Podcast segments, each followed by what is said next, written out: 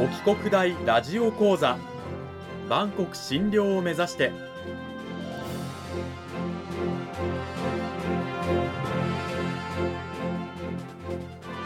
番組タイトルにある万国診療とは世界の架け橋を意味する言葉です。この番組はアジアの十字路に位置するここ沖縄にある沖縄国際大学で日々どのような研究や教育が行われているのかを発信していく番組です。案内人はラジオ沖縄アナウンサー小橋川響が務めます。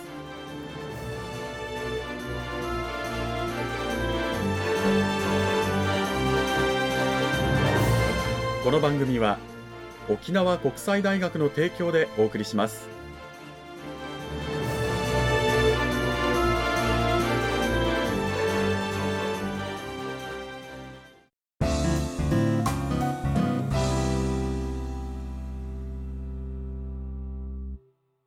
沖国大ラジオ講座今週からは2週にわたって沖縄国際大学総合文化学部日本文化学科の山口真也先生を迎えてお送りします。山口先生はおよそ3年ぶりぐらいの出演ということでね、はいまた今週からよろしくお願いします、よろしくお願いします。えーしかも私が卒業した日本文化学科日文の先生 当時からねもういらっしゃいますからもうだいぶ長いですよね、はい。山口先生も沖国大そうですね。20年ぐらいうんうわ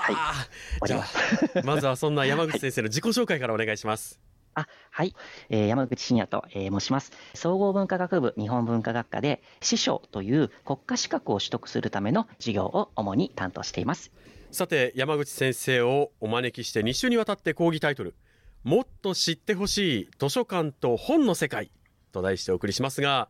1週目のサブテーマには「マツコさんも多分知らない図書館と本の世界」というね、えーサブテーマもあるんですけれども、まあ、実際図書館を利用したことがあるという方は私も含め多いと思うんですが山口先生からするとやはりこう一般の方利用はしていても図書館のこと実はよく知らないよなというような感じなんでしょうか？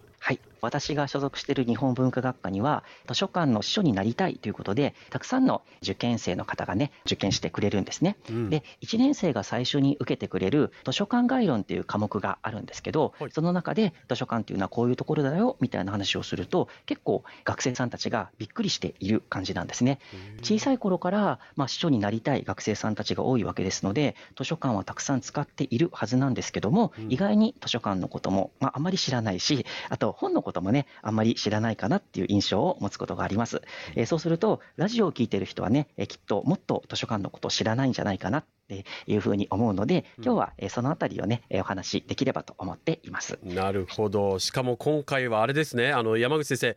クイズ形式で私を試してくるという、あ、そうそう。いう話を伺っておりますけれども、まあ、図書館に関連する本に関連するクイズということですよね。ああじゃあ、はい、あの小橋川さんの、私の授業を取ってくれなかったので、ここで。そうです 私ねあの図書館司書はね取ってなかったですよ、はい。申し訳ございません。取ってなかったんですよね。じゃあはい、実にもでもあの本はい。がお好きだと聞いたので、大好きっと正解してくださるんじゃないかなと思いつつ、期待しつつ、じゃあまずあの、はい。クイズ質問よろしくお願いします。あはい。はいラジオでは一つ目ですね。うん沖縄って、まあ、何でもね、あの遅れてるみたいなイメージがあるかもしれませんが、はいじゃあ沖縄の図書館というところは、本土と比べて遅れているのでしょうか、えー先進地域なのか、それとも、えーちょっと言葉悪いかもしれませんが、後進地域なのでしょうか？うんはい、丸抜でお願いします。はい、ラジオをお聞きの、ね、方も考えていただきたいんですがただやっぱりこう米軍統治下にあったという歴史もあって整備されたのはだいぶ後なんじゃないかなってイメージがあるんですがただそれが時代を経るごとにもうもう追いついているんじゃないかなっていうようなイメージはあるんですけどもどうなんでしょうか？なるほど。鋭いですねお。はい。えーと、結構正解に近い。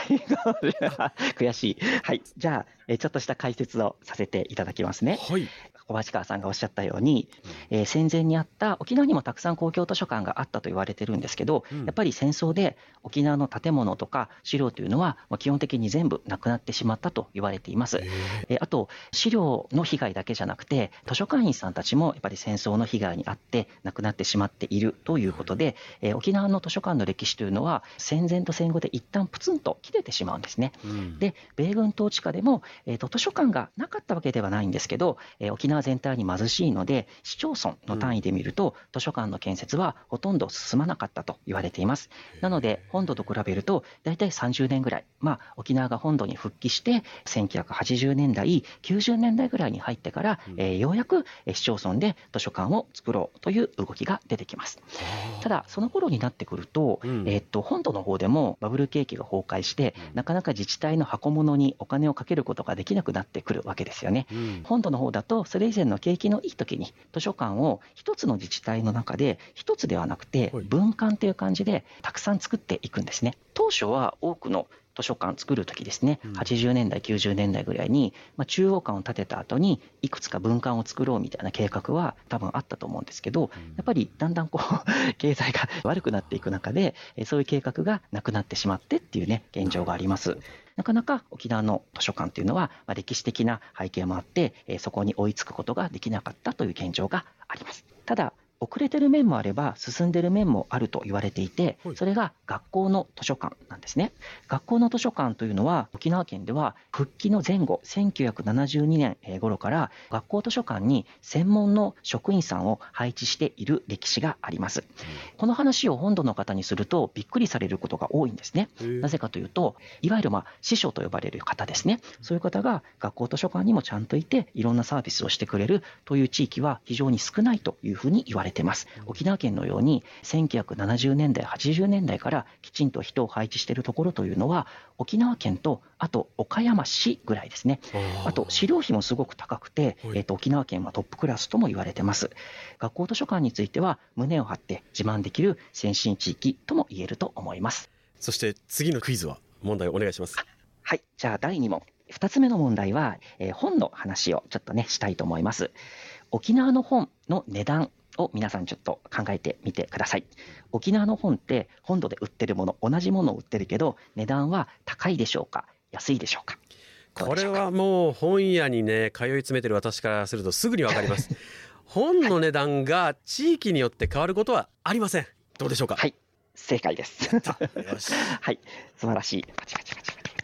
はい。ということで、ね、うん、あの正解なんですけど、えー、でも、よく考えてみると、ちょっと不思議な感じもしませんかっていうあのクイズなんですね。はいはい。はい。なぜかというと、ね、あの、例えば、えー、本っていうのは大抵ほとんどの出版物は、まあ、東京で、えー、作られることが多いですよね。うん、で、印刷所も東京にあったりします。えー、東京から、まあ、飛行機とか船便とかでですかね、えっ、と、本が沖縄に送られてきて、そこで沖縄で本を買うということをしています。うん、そうすると、当然、送料のコストがそれだけかかって沖縄に届きますよね。そうです、ね、でも、コンビニで、例えば、週刊少年ジャンプを購入するとき、旅行先と県内で値段が違うかというと、これは違いません。すごく不思議なことなんですけど、なんでこういう制度があるのか。これは理由があります。うん、独占禁止法の例外措置というものがあって、再販売価格維持制度という制度があるんですね。うん、これは本の値段は全国どこでも一緒にしなくてはいけない。なぜかというと、誰もが平等に本という文化に触れることができるようにするための仕組みというふうに言われています。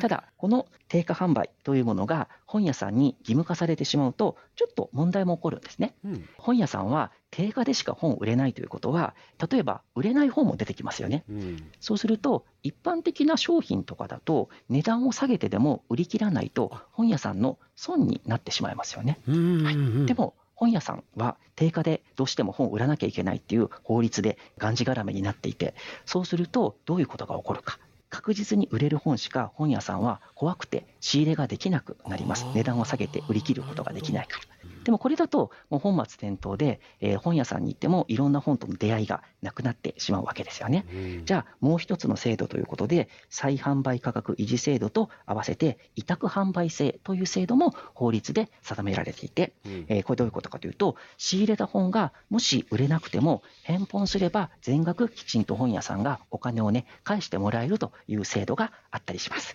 えー、何を言いたいのかというと、えー、本というものはね普通の商品と違って、えー、文化を支えていく大事なものなので、まあ、こういういろんな制度で守ってあげているということになります。へはい、さあそして第3問お願いします。では第3問いきますね。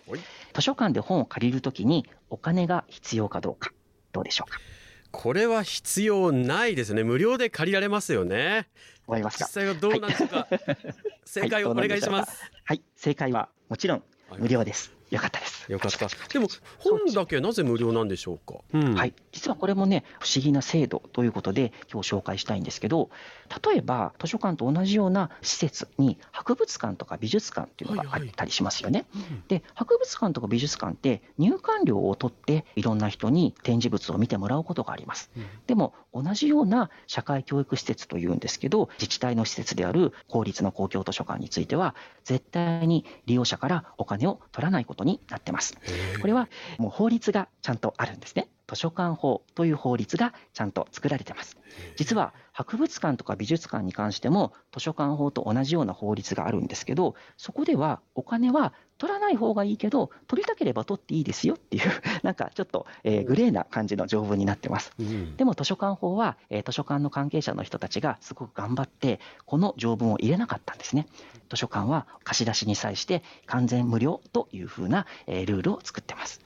でもこれってすごくあの不思議なことで、例えば自治体のサービス、いろいろ皆さんは日々、えー、サービスを受けてると思うんですが、1円もお金を払わずに利用することができる自治体のサービスって意外に少ないと言われてるんですね。うん、えー、例えば水道だって使うのにお金かかりますよね。うん、はい、でも図書館はなんと本を借りるのに1円もお金がかからない。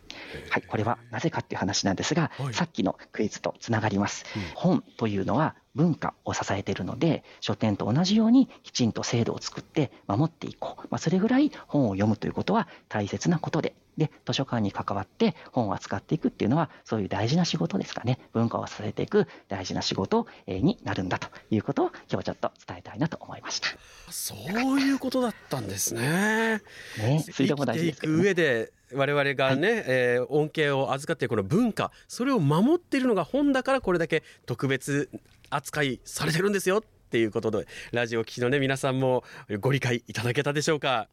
この時間は沖縄国際大学総合文化学部日本文化学科の山口真也先生にお話を伺いました。山口先生どうもありがとうございました。はいありがとうございました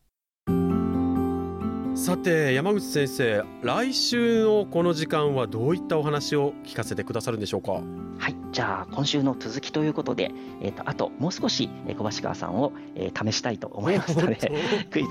また出したいと思います。来週も図書館や本に関するクイズを行っていくということですのでねラジオ聴きの皆さんもぜひぜひまた来週も挑戦してみてください。一緒にクイズに挑戦しましょう今週は沖縄国際大学総合文化学部日本文化学科の山口真也先生でした。来週も引き続きよろしくお願いします。